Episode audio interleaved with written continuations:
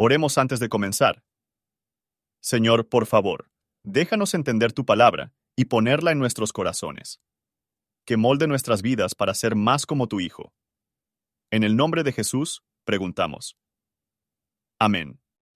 Salmo 109 Oh Dios de mi alabanza, no calles, porque boca de impío y boca de engañador se han abierto sobre mí.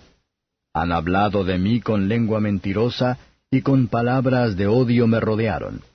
Y pelearon contra mí sin causa. En pago de mi amor me han sido adversarios, mas yo oraba.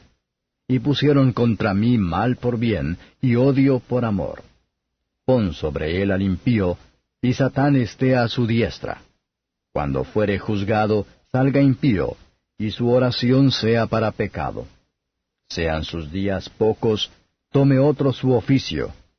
Sean sus hijos huérfanos, y su mujer viuda.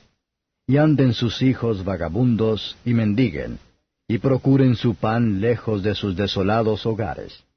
Enrede el acreedor todo lo que tiene, y extraños saqueen su trabajo no tenga quien le haga misericordia, ni haya quien tenga compasión de sus huérfanos. Su posteridad sea talada, en segunda generación sea raído su nombre. Venga en memoria acerca de Jehová la maldad de sus padres, y el pecado de su madre no sea borrado. Estén siempre delante de Jehová, y él corte de la tierra su memoria.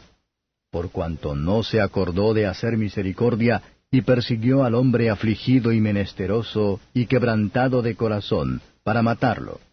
Y amó la maldición, y vínole, y no quiso la bendición, y ella se alejó de él.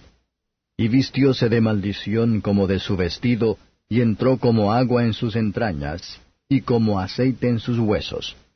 Séale como vestido con que se cubra, y en lugar de cinto con que se ciña siempre este sea el pago de parte de Jehová de los que me calumnian y de los que hablan mal contra mi alma. Y tú, Jehová, Señor, haz conmigo por amor de tu nombre, líbrame porque tu misericordia es buena. Porque yo estoy afligido y necesitado, y mi corazón está herido dentro de mí. Voyme como la sombra cuando declina, soy sacudido como langosta. Mis rodillas están debilitadas a causa del ayuno, y mi carne desfallecida por falta de gordura. Yo he sido para ellos objeto de oprobio, mirábanme y meneaban su cabeza. Ayúdame, Jehová Dios mío, sálvame conforme a tu misericordia, y entiendan que esta es tu mano, que tú, Jehová, has hecho esto. Maldigan ellos y bendice tú, levántense, mas sean avergonzados, y regocíjese tu siervo. Sean vestidos de ignominia los que me calumnian, y sean cubiertos de su confusión como con manto. Yo alabaré a Jehová en gran manera con mi boca, y le loaré en medio de muchos. Porque él se pondrá a la diestra del pobre, para librar su alma de los que le juzgan.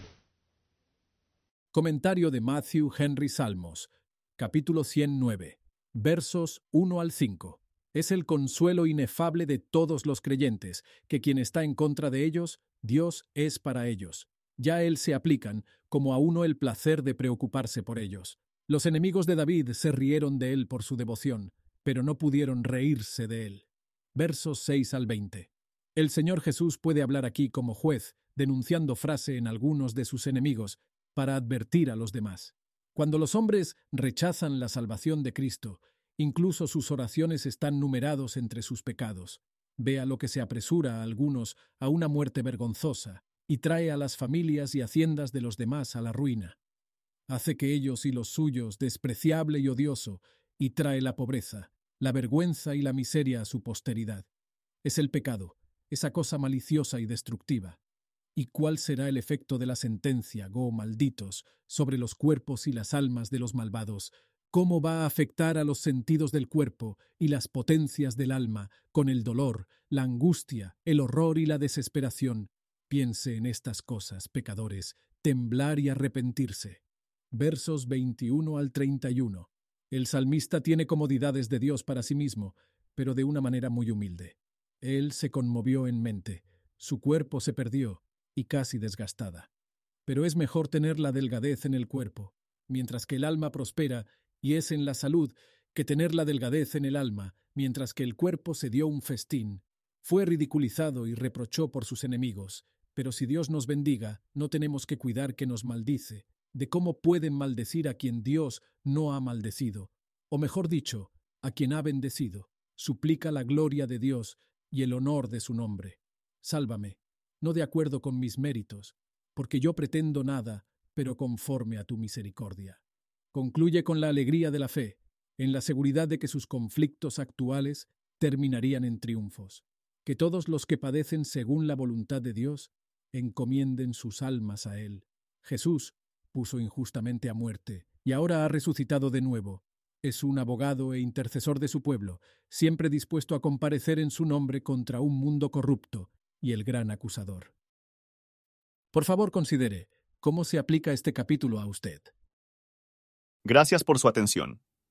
Y si te gusta esto, suscríbete y considera darle me gusta a mi página de Facebook y únete a mi grupo Jesús Responde las Oración. Que Dios bendiga tu día. Hola, somos Mark y Pearl Lambert, y somos los ministros de Jesús Responde las Oraciones. Si le gusta este ministerio, por favor ayúdenos a apoyarlo.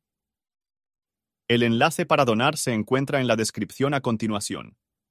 Gracias y Dios te bendiga.